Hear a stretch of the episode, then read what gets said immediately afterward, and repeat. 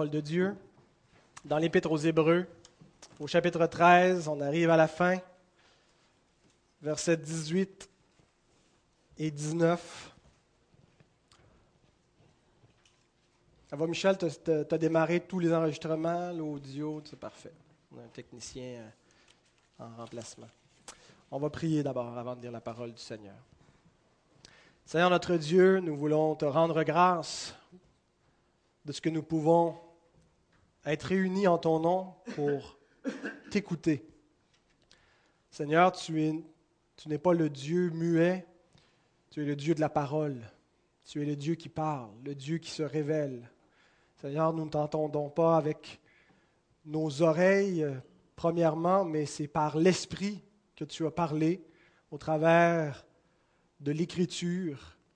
Et Seigneur, tu nous donnes le, privilège de pouvoir entendre ta parole être prêchée, être exposée. Donne-nous d'être une Église bien fondée sur ta parole, d'être des gens de la vérité, qu'on ne soit pas seulement des auditeurs de la parole, Seigneur, mais des, faiseurs, des obéissants, des enfants fidèles qui mettent en pratique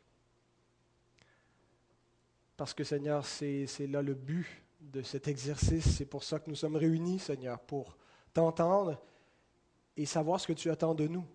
Nous avons reconnu que tu es Dieu, que tu es le Tout-Puissant. Et nous t'avons cédé le trône, Seigneur, de nos cœurs, pour que tu règnes. Et Seigneur, c'est par ta parole que tu diriges nos vies. Nous te prions de nous diriger ce matin, de nous donner des cœurs dociles, et de nous aider, Seigneur, à voir lorsque nous avons tendance à résister à ta parole, afin de ne point nous endurcir, mais de nous repentir et de recevoir ta grâce. Seigneur, sois avec chacun de nous, nous te le demandons au nom de Jésus-Christ. Amen.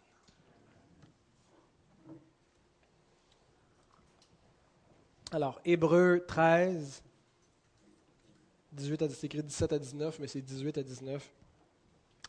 Priez pour nous, car nous croyons avoir une bonne conscience, voulant en toute chose nous bien conduire. C'est avec instance que je vous demande de le faire afin que je vous sois rendu plus tôt. Le dernier message euh, que j'ai apporté sur l'épître aux Hébreux, on a pris le même texte, mais on s'est concentré sur l'exhortation à prier. Prier pour l'œuvre du Seigneur. Vous vous souvenez?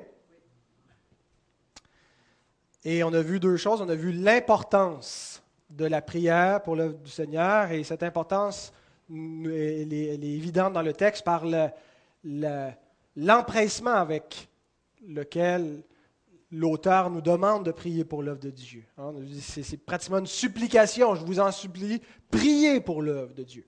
Et on a vu l'utilité de la prière pour l'œuvre de Dieu. D'abord, qu'elle permet de surmonter les obstacles. Euh, au verset 19, il dit Afin que je vous sois rendu plus tôt, qu'il y a des obstacles à l'œuvre de Dieu et que la prière est le moyen que Dieu donne à l'Église pour que euh, l'œuvre de, ses ministres puisse se faire et, surmonter les obstacles.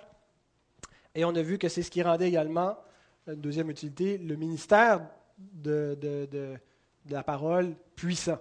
Euh, comment tous les apôtres dépendaient de la prière de l'Église et qu'il en va encore comme ça aujourd'hui. Et j'espère que nous avons mis cela en pratique, que nous prenons au sérieux la parole de Dieu euh, pour la, mettre en pratique et que nous prions pour euh, l'avancement de sa parole dans, nos vies, dans l'Église, dans Saint-Jérôme, dans la province, dans le monde. Alors cette semaine, nous allons nous concentrer sur ce que le texte dit concernant la bonne conscience. C'est deux choses qui sont distinctes, mais qui sont liées ensemble dans le même texte. Et on va rouvrir le texte en lui posant des questions, deux questions. Première question, qu'est-ce qu'une bonne conscience? Et deuxième question, quel est le lien d'une bonne conscience avec la prière? Alors, premièrement, qu'est-ce qu'une bonne conscience? Si j'étais un puritain, ce que je ne suis pas, je profiterai de la mention de la conscience qui est ici pour vous présenter une doctrine complète de la conscience et je passerai trois mois à vous prêcher sur cette petite phrase-là, une bonne conscience. C'est ce que faisaient les puritains. C'est pour ça que le commentaire de John Owen sur l'Épître aux Hébreux compte sept volumes, parce que c'était un puritain. Hein. Chaque petit bout de phrase, c'était l'occasion de développer la doctrine au complet sur ce que toute la parole nous dit là-dessus. Je vais être un peu plus bref. Euh, je vais seulement me concentrer sur l'expression une bonne conscience et on ne verra pas tout ce que la Bible nous dit sur la conscience de l'homme, mais on va se concentrer sur ce qu'on retrouve dans ce texte-là. Alors, une définition très, très, très élémentaire de ce qu'est une bonne conscience. Une bonne conscience, c'est d'être en règle avec Dieu. C'est de marcher dans l'obéissance avec Dieu. On peut être sauvé, avoir la vie éternelle, être un enfant de Dieu sans avoir une bonne conscience on a l'exemple de David dans l'Ancien Testament qui, euh, je pense, lorsqu'il a péché par adultère avec Bathsheba, que lorsqu'il a commis un meurtre en faisant mourir le mari de Bathsheba, Uri, euh, était néanmoins un enfant de Dieu, mais qui avait une très mauvaise conscience, qui ne marchait vraiment pas en règle avec Dieu, avec les commandements de Dieu, et euh, qui s'est obstiné dans son péché pendant un moment il s'est repenti par la, suite et il a retrouvé une bonne conscience. Mais donc, une bonne conscience, ce n'est pas premièrement un sentiment qu'on a, ce n'est pas premièrement un état subjectif. Ça fait partie de se sentir en paix avec Dieu, mais avoir une bonne conscience, ce n'est pas premièrement de se sentir en paix avec Dieu. C'est de marcher dans l'obéissance avec Dieu, d'avoir une bonne conscience. Donc la bonne conscience, ce n'est pas la tranquillité d'esprit. L'homme est capable de faire des choses horribles et de dormir en paix. Il y a un cas actuellement assez épouvantable devant un tribunal aux États-Unis, la, clinique des horreurs, je pense qu'il l'appelle, de docteur qui pratiquait les avortements de troisième euh, troisième trimestre et euh, il est accusé de, multiples meurtres parce que lorsque les, les, avortements échouaient, que l'enfant sortait vivant, il, il, les tuait, littéralement. Et il dormait en paix avec ça. Il avait une bonne conscience, il avait une tranquillité d'esprit. Eh bien, bibliquement, il n'y avait pas une bonne conscience. Bien qu'il pouvait dormir sans être préoccupé par les gestes qu'il faisait dans cette clinique, les portes closes, même s'il ne se sentait pas coupable pour cela, il n'avait pas une bonne conscience. De même, avoir une conscience troublée, ça ne signifie pas nécessairement avoir une mauvaise conscience. Je connais des gens dont la conscience est troublée par des péchés passés, par un sentiment de culpabilité qui revient, qui est constant, et qui n'ont pas pour autant une mauvaise conscience. Ils se sentent souvent coupables, mais en fait, selon ce que les Écritures nous disent, ils sont en droit de dire qu'ils ont une bonne conscience, comme l'auteur dit, nous croyons avoir une bonne conscience. Avoir une bonne conscience, c'est avoir une vie qui est en règle avec Dieu. C'est marcher dans l'obéissance devant Dieu. L'apôtre Paul nous dit dans 1 Corinthiens 4, au verset 4, Je ne me sens coupable de rien, mais ce n'est pas pour cela que je suis justifié. Celui qui me juge, c'est le Seigneur. Alors Paul est en train de nous dire que sa conscience ne l'accuse pas, mais que de toute façon, sa propre conscience n'est pas la norme ultime pour déterminer si sa conduite est bonne ou mauvaise. La conscience, on le dit tantôt avec les enfants, c'est un guide, mais c'est un guide qui est maintenant très faillible, qui, qui n'est pas parfait, qui est insuffisant à cause de notre péché. Et Paul lui-même l'affirme ici en disant, je me sens coupable de rien, ma conscience ne m'accuse pas, mais ce n'est pas pour autant que je suis justifié. Celui qui me juge, c'est le Seigneur. La conscience est un guide, mais imparfait. Elle peut être insensible d'un côté, ou elle peut être trop sensible. le Saint-Esprit utilise notre conscience pour nous rendre conformes, mais Paul nous dit que l'effet subjectif de notre conscience, l'état comment on se sent, soit coupable ou non coupable, n'est pas un guide parfait. Et, ici, quand il parle d'être justifié, il ne parle pas de la justification à salut, il parle de, ce n'est pas pour autant, il parle de sa conduite. Il ne parle pas de la justification pour avoir la vie éternelle, mais il dit, ma conscience, je suis en paix, mais elle n'est pas l'indicateur ultime pour me dire si la conduite que j'ai actuellement avec vous, l'Église des Corinthiens, elle est, elle est, elle est irréprochable. Et il nous dit que ce juge, que, ce qui est le juge ultime, si ce n'est pas son propre cœur, c'est Dieu.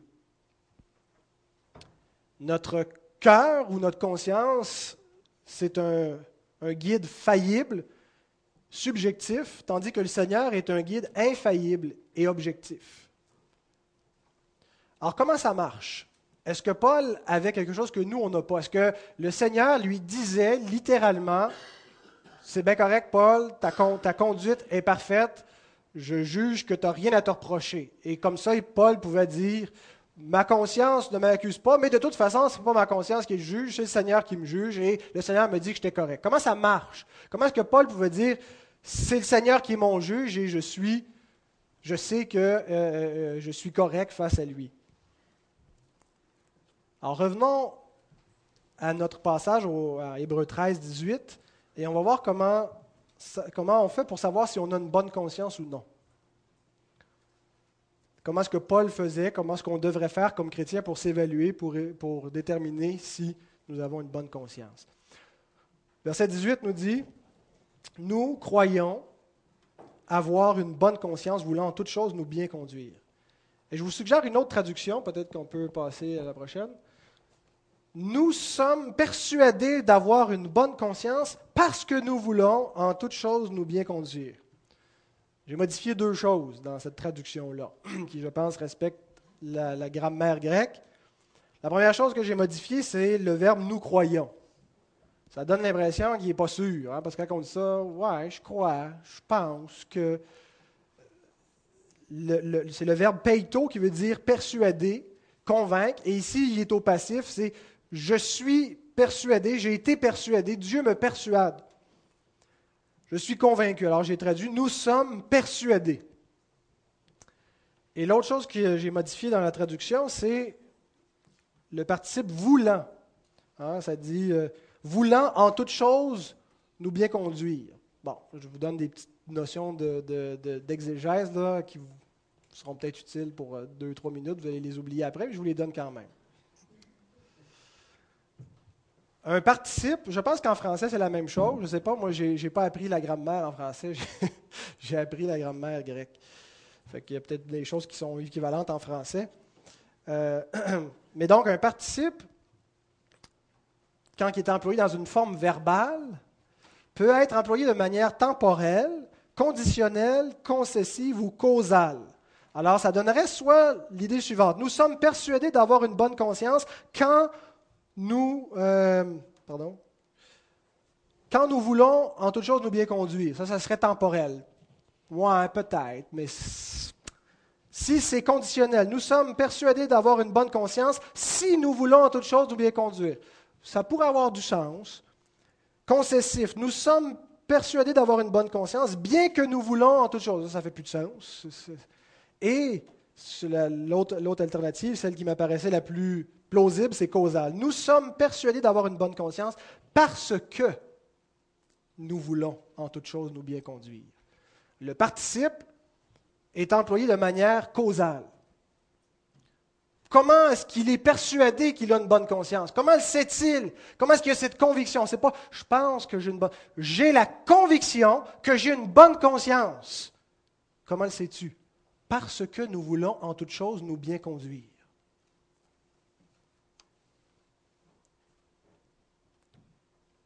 Il sait que sa conscience est droite devant Dieu parce qu'il veut obéir en toute chose à Dieu. Autrement dit, il n'y a aucun domaine de sa vie sur lequel il a dit non à Dieu. Il n'a pas juste dit oui à 85, 90, 99% il a dit oui à 100% Une bonne conscience, c'est dire oui à Dieu dans tous les domaines de notre vie. Implicitement ou inversement, une mauvaise conscience, c'est lorsqu'il y a encore quelque chose que je refuse de donner à Dieu. Euh, avoir une mauvaise conscience, c'est lorsque je refuse d'obéir à Dieu sur un point précis dans mon existence. Et là, je peux me réfugier dans le fait que je suis sauvé par grâce et que mon obéissance n'est pas nécessaire. Et je persiste dans ma désobéissance. Que ce soit dans des questions d'argent. Je ne veux pas mettre Dieu en priorité dans mes finances. Je ne veux pas être pleinement honnête dans la gestion de mon argent. Marcher droitement en donnant à César ce qui est à César et à Dieu ce qui est à Dieu. Et je me justifie dans ma conscience, j'ignore ça, je l'enterre. Eh bien, on ne peut pas dire qu'on a une bonne conscience dans ce cas-là. Que ce soit dans la question de la sexualité. C'est-à-dire, tu peux régner sur tous les domaines de ma vie. Mais je vais quand même avoir la conduite sexuelle que je veux. Je refuse de me soumettre au septième commandement, qui, lorsqu'on l'examine de près, exige la pureté sexuelle. Dans mes relations, Seigneur, je sais que j'ai péché envers telle personne, mais je n'irai pas me confesser. Lui aussi, elle aussi a péché envers moi. Je n'irai pas demander pardon. Je vais tenir rancœur contre une personne. Alors vous voyez, avoir une mauvaise conscience, c'est de s'obstiner, soit en pratiquant le péché ou en refusant de se repentir pour un péché passé, en refusant de demander pardon à Dieu et de faire ce qui est nécessaire pour produire le fruit de la repentance. Je sais que je désobéis et je ne changerai pas. Est-ce qu'il y a vraiment des enfants de Dieu qui disent ça? Je pense que oui. Je pense que tôt ou tard, on dit ça, et Dieu nous aime assez, vous savez, pour, s'obstiner avec nous. Il ne nous laisse jamais persévérer tranquille dans notre péché. Il nous aime au point qu'il va nous déranger. Ça ne veut pas dire que euh, lorsqu'on persévère dans la désobéissance, que, que, Dieu reste euh, passif parce qu'on est sous sa grâce de toute façon. Dieu va travailler dans notre cœur, dans nos pensées, pour qu'on lui cède toute chose. Et il va nous ramener constamment sur les points qu'on ne veut pas lui céder. Avoir une bonne conscience, quelqu'un qui a une bonne conscience, ce n'est pas quelqu'un qui ne pêche plus. C'est important que vous compreniez bien. Quand on dit quelqu'un qui a dit oui à 100% à Dieu, ce n'est pas quelqu'un qui est parvenu à ne plus pécher. Mais c'est quelqu'un qui a résolu de ne plus pécher. C'est-à-dire, il a décidé qu'il n'allait plus entretenir le péché dans sa vie. Il va pécher encore, mais lorsqu'il va pécher, ce qu'il va faire, c'est qu'il va se repentir. Il va constamment demander pardon. Il ne va pas rester dans son état de péché sans chercher la grâce de Dieu, sans chercher le pardon de Dieu, sans chercher à se détourner de son péché. Nous voulons en toute chose nous bien conduire. Alors c'est comme ça que l'auteur décrit une bonne conscience. Nous savons que nous avons une bonne conscience parce que nous voulons en toute chose nous bien conduire. Alors, il était en train de dire, passez ma vie au peigne fin, et il n'y a aucun aspect de mon existence que je refuse d'obéir à Dieu. Oui, je pêche encore, mais je suis prêt à confesser mes péchés, je suis prêt à faire ce qu'il faut pour obéir à Dieu. Et ce n'est pas selon nos critères qu'on doit offrir une obéissance à Dieu. C'est pas moi, ça me paraît correct, de vivre avec une femme, je ne suis pas marié, puis j'imagine que Dieu n'a pas de problème avec ça. C'est selon les critères de Dieu, selon sa parole. Et une autre chose qui est importante de comprendre, c'est qu'une bonne conscience concerne le présent et non pas le passé.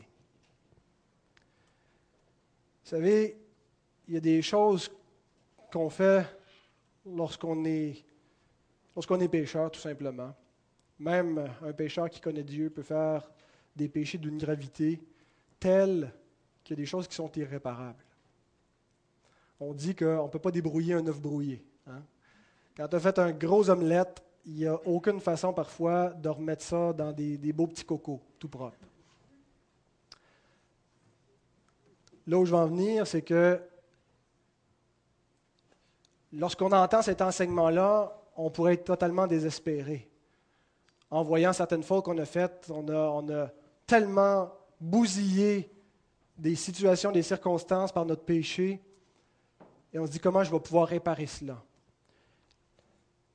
Dieu ne nous demande pas de réparer nos péchés, autrement, on n'aurait pas eu besoin d'un sauveur si on pouvait réparer nos péchés. Christ est mort pour nos péchés. Dieu nous demande de confesser nos péchés, de produire du fruit digne de la repentance, une vraie repentance qui est capable de confesser, de pleurer sur le péché. Mais avoir une bonne conscience, ce n'est pas de dire j'ai réglé tous mes péchés passés. C'est de dire dorénavant, je marche dans l'obéissance. Et lorsque je vais désobéir, lorsque je vais retomber dans mes anciens péchés, je ne vais pas en rester là. Je vais encore une fois implorer le Seigneur. Et je vais encore une fois lui demander pardon. Et je ne vais pas m'installer confortablement en me disant, non, le Seigneur accepte et tout est beau. Je vais obéir en toute chose à Dieu. Alors c'est le dorénavant qui compte. C'est maintenant, je veux obéir à Dieu. C'est ça, avoir une bonne conscience.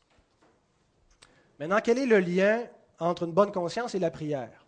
L'auteur fait un lien surprenant. Hein. Il dit, Priez pour nous, car nous croyons avoir une bonne conscience.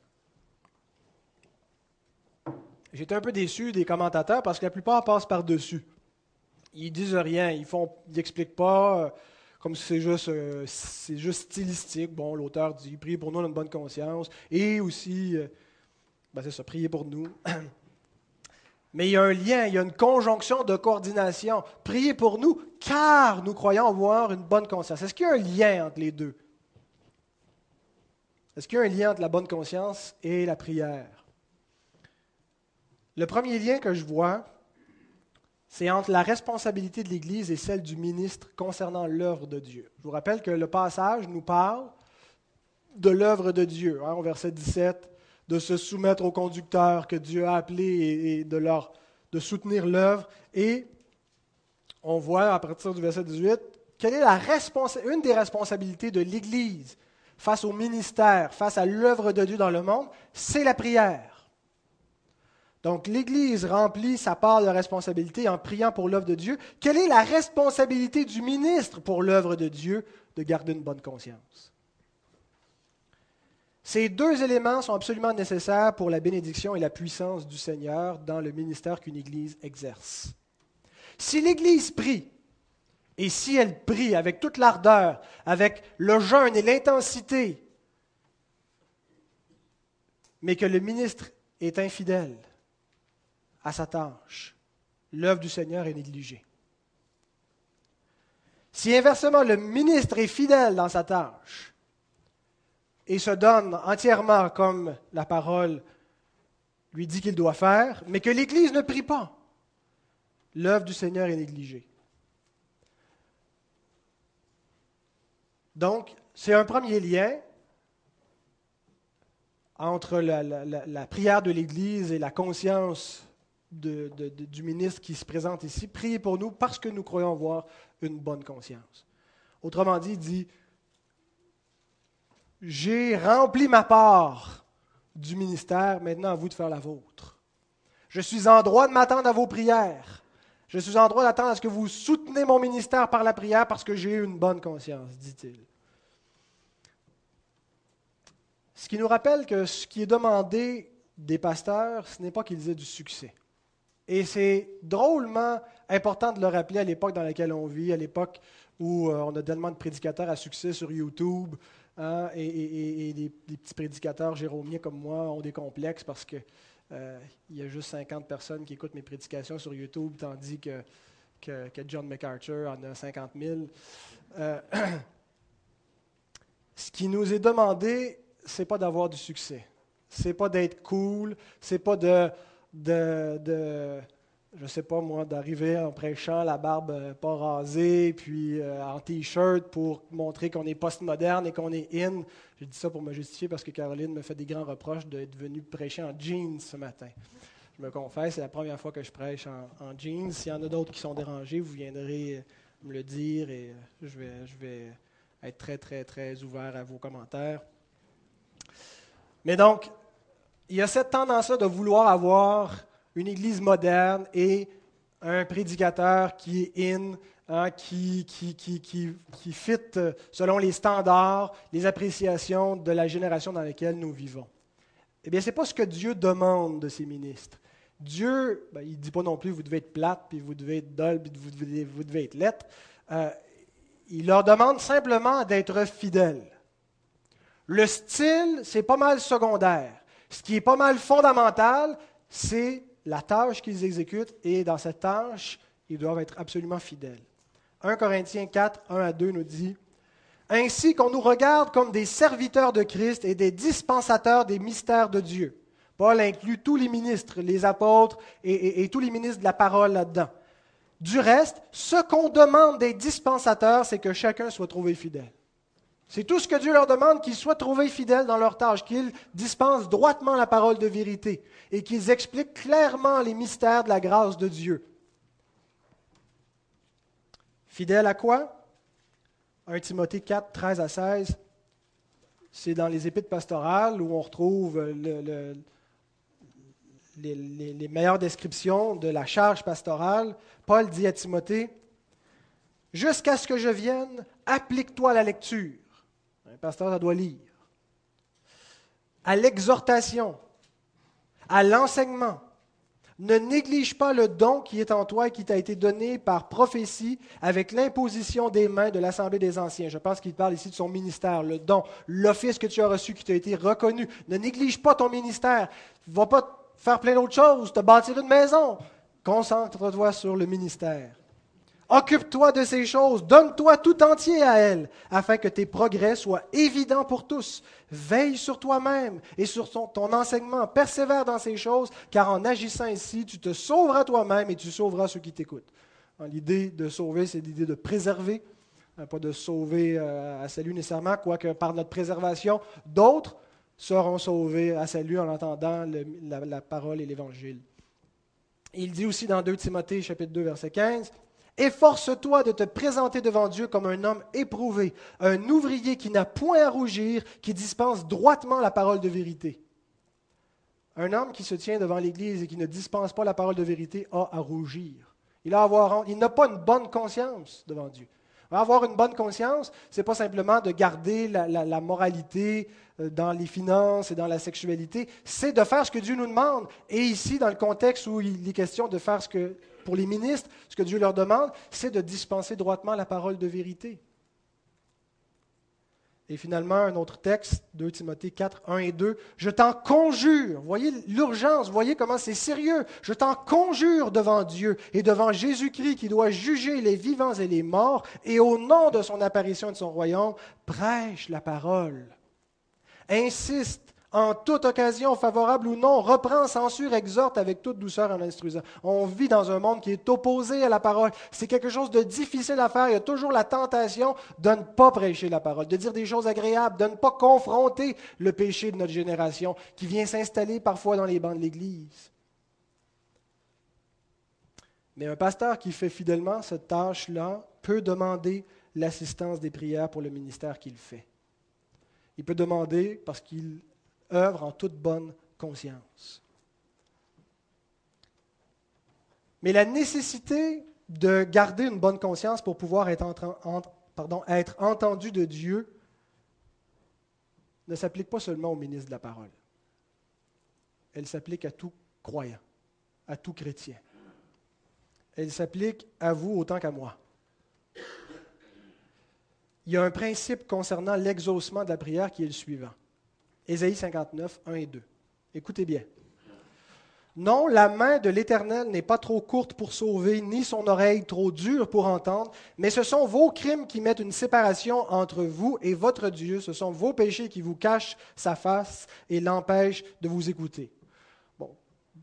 Sur le plan sotériologique, sur le plan du salut, ce verset veut dire que le péché amène une séparation nette et définitive entre Dieu et le pécheur et qu'un pécheur qui est hors de Christ peut crier à Dieu tant qu'il veut, il n'est point sous la faveur de Dieu, il a besoin d'un médiateur, il a besoin de Christ parce que son péché le sépare d'avec Dieu. Mais est-ce qu'il y a une application quelconque pour nous qui nous reposons sur Christ? Je pense que oui. Je pense que ce verset nous montre que le péché, lorsqu'on ne le prend pas au sérieux et qu'on persévère dans notre péché et, et qu'on refuse de le confesser et de l'abandonner, ça entraîne une mauvaise conscience, le refus de Dieu, ça entraîne le refus de, l'écouter et donc un obstacle à nos prières. Je ne dis pas que les chrétiens peuvent perdre leur salut, peuvent être damnés, mais je crois que s'ils ne gardent pas une bonne conscience, ils créent des obstacles à leur prière. William Gurnall, un puritain, dit quand une personne ne se préoccupe pas de ce que Dieu dit dans sa, dans sa parole, Dieu ne se préoccupe pas de ce qu'elle dit dans sa prière. Vous pouvez le mettre, c'était le prochain. Si on ne se préoccupe pas de ce que Dieu nous dit dans sa parole, Dieu ne se préoccupe pas de ce que nous lui demandons dans nos prières. Mais bien avant ce puritain, David a dit ceci. Psaume 66, verset 18.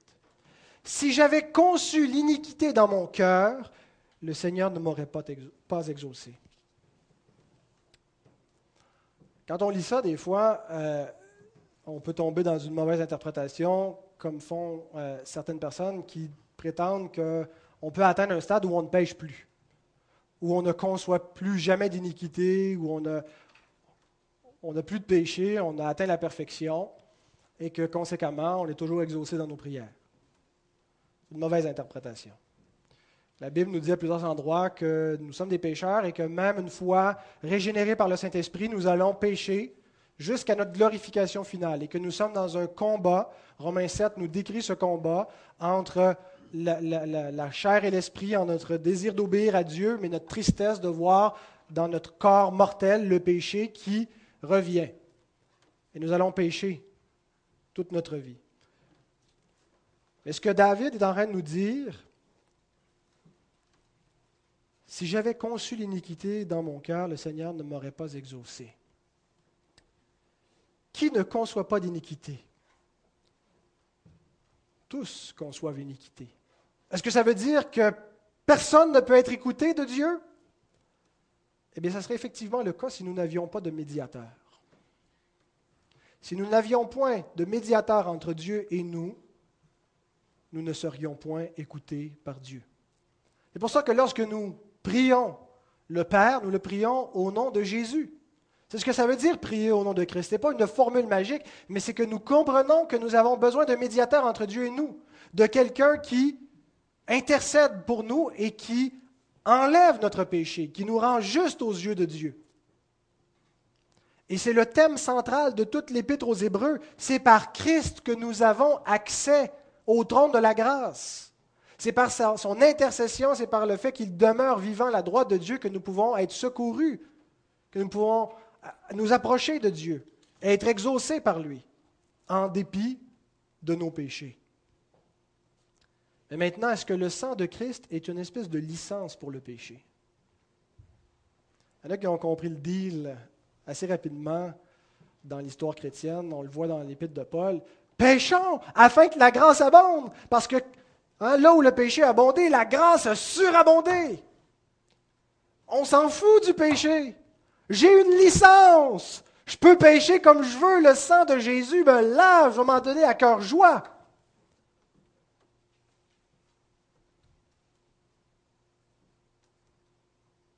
Peut-on pécher comme on veut et garder l'oreille de Dieu ouverte pour nous? Si nous comprenons la grâce de Jésus-Christ comme une licence pour le péché, nous ne comprenons pas bien cette grâce et nous ne la recevons pas bien non plus. La grâce de Christ se reçoit d'une seule façon, par la repentance et la foi. Ce n'est pas deux choses séparées. Tu ne peux pas juste croire sans te repentir. Puis tu ne peux pas te repentir véritablement sans croire non plus. On, on les distingue, mais en fait, on ne peut pas se séparer. Recevoir sa grâce, puis être vraiment pardonné de nos péchés, puis avoir, véritablement un accès au trône de la grâce, c'est se repentir de son péché en croyant en Christ. Et lorsqu'on fait véritablement ça, on ne peut pas utiliser cet évangile comme une licence pour pécher comme on veut.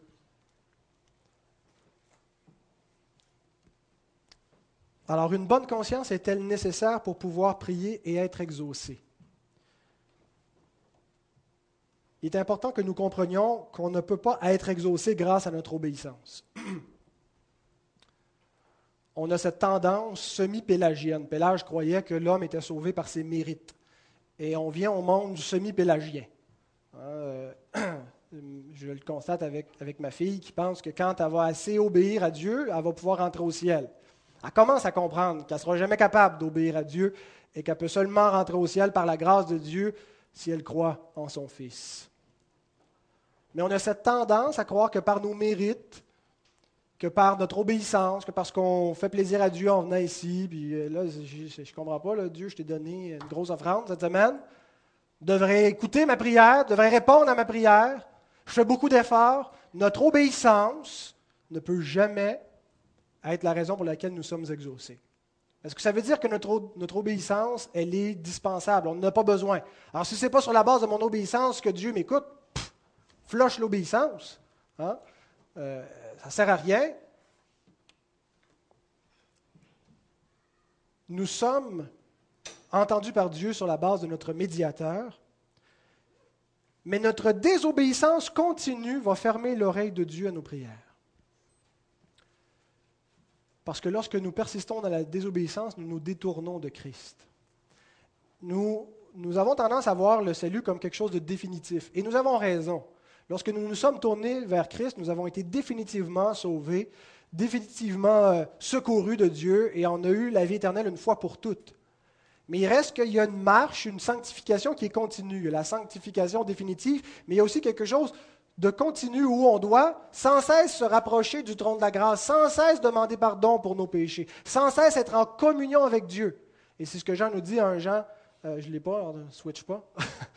Euh, il nous dit que le, si nous confessons nos péchés, il est fidèle et juste pour nous les pardonner. Mais il nous dit juste avant, dans son premier chapitre, que le sang de Jésus, son Fils, nous purifie de tout péché. Et c'est l'idée d'une purification qui est continuelle.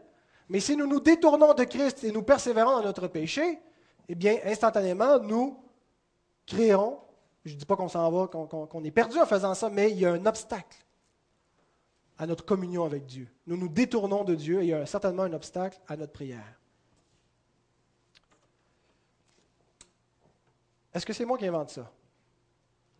Est-ce que c'est moi qui essaie de vous faire peur pour vous inciter à être plus obéissant et à prier plus? Laissez-moi vous citer un homme inspiré, l'apôtre Paul, euh, Pierre, pardon. Marie, montrez à votre tour de la sagesse dans vos rapports avec vos femmes. Comme avec un sexe plus faible, honorez-les comme devant aussi hériter avec vous de la grâce de la vie, qu'il en soit ainsi afin que rien ne vienne faire obstacle à vos prières. Il parle à des hommes qui sont nés de nouveau, à des hommes qui sont en Jésus-Christ, à des hommes qui ont la vie éternelle, et il leur dit que s'ils n'ont pas de bonne conscience, s'ils persévèrent dans la désobéissance à Dieu, il va y avoir des obstacles à leur prière. Si un homme s'irrite contre sa femme, comme il nous arrive tous, mes frères, de nous irriter contre nos femmes, mais qu'il confesse sa faute. Sa prière est intacte. Mais si un homme s'irrite continuellement contre sa femme, il n'est plus capable de la sentir, et qui ne l'aime pas comme Christ a aimé l'Église, et qui n'est pas prêt à s'humilier, Dieu n'écoute plus sa prière. C'est simple, hein? D'où l'importance de marcher dans l'obéissance. Si un homme convoite une autre femme, si ponctuellement il tombe dans le péché de la pornographie et qu'il confesse sa faute sincèrement et qu'il se détourne de son péché, sa prière est intacte. Mais s'il vit dans la convoitise chaque jour, si ses pensées sont continuellement dirigées vers d'autres femmes, s'il vit dans l'adultère, il aura beau invoquer le sang de Christ, le ciel lui est fermé. Un petit garçon qui sort de chez lui l'âge de, Timothée, 13 ans. 13 ans hier. Bonne fête encore. Et là, il trouve un paquet de cigarettes. Oh là là. Le désir, je ne parle pas de Timothée, c'est vraiment pas lui, on sait qu'il ne ferait pas ça. Il trouve un paquet de cigarettes et il a, déjà vu des adultes fumer, il est très curieux, alors il s'assure qu'il n'y a personne qui le voit. Il s'en va un peu plus loin dans, la rue, loin de sa maison, il sort une cigarette et il l'allume, il s'en va discrètement. Et là, il voit son papa qui s'en vient vers lui. il ne sait pas quoi faire, il cache, jette la cigarette, il cache le reste du paquet derrière son dos et son père s'approche de lui. Et là, il ne sait pas qu'est-ce qu'il va faire, il sent son cœur battre, il ne sait pas comment il va détourner son attention.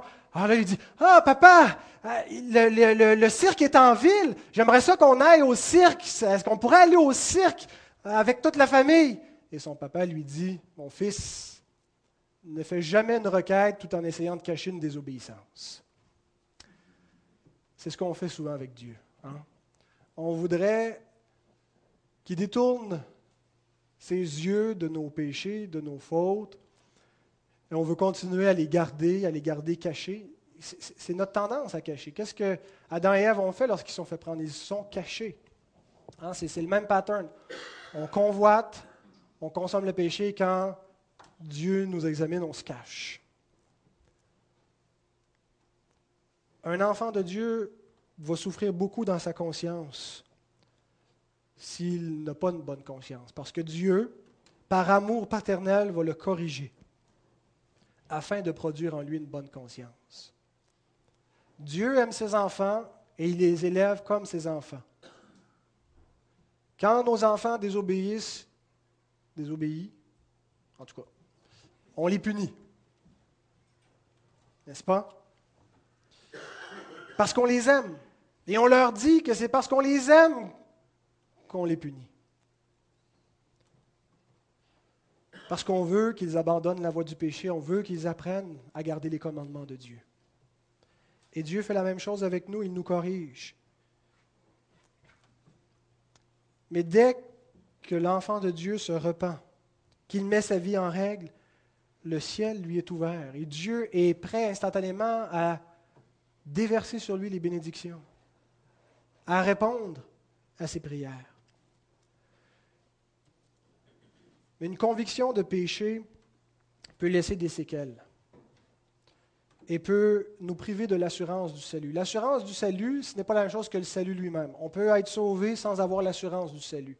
On peut même être sauvé sans savoir qu'on est sauvé.